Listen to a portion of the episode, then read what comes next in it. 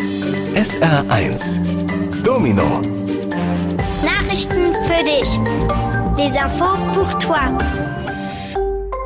Hallo, hier ist Henning Mohr und das war diese Woche wichtig. An den Grundschulen in Luxemburg wird es ab dem nächsten Schuljahr keinen Religionsunterricht mehr geben.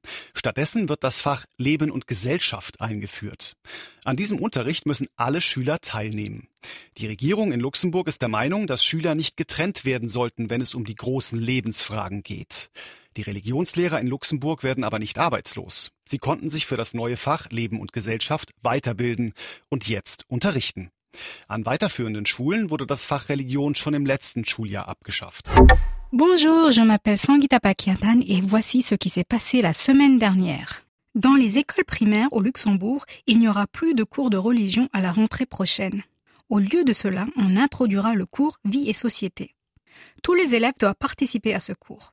Le gouvernement du Luxembourg pense que les écoliers ne doivent pas être séparés lorsque l'on traite des grandes questions de la vie. Les profs de religion au Luxembourg ne seront pourtant pas au chômage.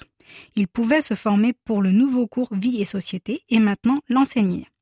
Dans les collèges et les lycées, les cours de religion ont déjà été supprimés l'année dernière. Vorgestern war Nationalfeiertag in Frankreich. Der französische Präsident Macron hat dazu den amerikanischen Präsidenten Trump und dessen Frau eingeladen. Trump ist Ehrengast, weil auch an den Eintritt der USA in den Ersten Weltkrieg vor 100 Jahren erinnert wurde. Am Freitag haben sich Macron und Trump die große Militärparade in Paris angeschaut. Am Abend vorher gab es ein gemeinsames Abendessen in einem Restaurant im Eiffelturm. US-Präsident Trump und die Europäer sind bei wichtigen Themen nicht einer Meinung, zum Beispiel beim Klimaschutz und beim Handel. Der französische Präsident Macron sagt, gerade darum ist es wichtig, viel miteinander zu sprechen. Auch deshalb hat er Trump eingeladen. Avant-hier, c'était la fête nationale en France. Pour cette raison, le président français Macron a invité le président américain Trump et sa femme. Trump est l'invité d'honneur aussi parce qu'il y avait la commémoration du centenaire de l'intervention des États-Unis durant la Première Guerre mondiale. Vendredi, Macron et Trump ont regardé la parade militaire et la veille, ils ont dîné dans le restaurant de la Tour Eiffel. Le président américain Trump et les Européens ne sont pas d'accord sur des thèmes importants comme par exemple la protection du climat et le commerce. Le président français Macron dit que c'est d'autant plus important d'en parler ensemble et c'est aussi la raison pour laquelle il l'a invité. Die deutsche Hauptstadt Berlin ist ja schon sehr groß. Siebenmal größer und etwa eine Billion Tonnen schwer ist der Eisberg, der Anfang letzter Woche von einer noch viel größeren Eisplatte in der Antarktis abgebrochen ist. Forscher haben ihm den Namen A68 gegeben. A68 ist einer der größten jemals gesichteten Eisberge und treibt jetzt im Meer. Die Forscher schätzen, dass er in zwei bis drei Jahren geschmolzen ist. Wegen des Klimawandels, also weil die Erde immer wärmer wird, passiert es immer öfter, dass Eisberge abbrechen. Die Forscher befürchten, dass deshalb der Meeresspiegel irgendwann ansteigen könnte. La capitale allemande Berlin est bien très grande, sept fois plus grand et d'un poids de presque un billion de tonnes est l'iceberg qui s'est détaché la semaine dernière d'une plaque de glaçons encore plus géante dans l'Antarctique. Les chercheurs lui ont donné le nom A68.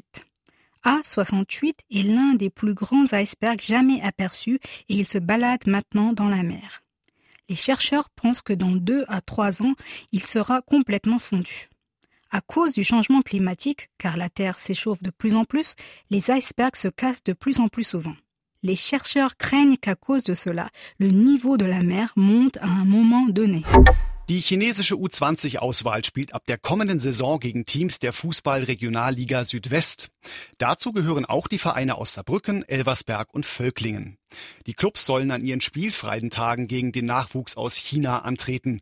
Dafür bekommen sie 15.000 Euro pro Spiel. Die Chinesen wollen sich mit dem Freundschaftsspielen auf die Olympischen Spiele 2020 vorbereiten. Nicht alle Vereine aus der Regionalliga Südwest machen mit. Manche sagen, da geht es nur ums Geldverdienen und gerade ein Land wie China, das die Menschenrechte nicht achtet, sollte man so nicht unterstützen. La sélection chinoise des moins de 20 ans joue à partir de la prochaine saison contre des équipes de la Ligue régionale sud-ouest de foot. Les clubs de Saarbrück, Elversberg et Volklingen font partie de ces équipes. Les clubs devront affronter les jeunes Chinois durant leur jour de pause. Ils recevront pour cela 15 000 euros par match. Grâce à ces matchs amicaux, les Chinois veulent se préparer aux Jeux olympiques de 2020. toutes les équipes de la Ligue régionale ne participent pas à cette action. Certains disent qu'il y est seulement question de gagner plus d'argent et qu'un pays comme la Chine qui ne respecte pas les droits de l'homme ne doit pas être soutenu.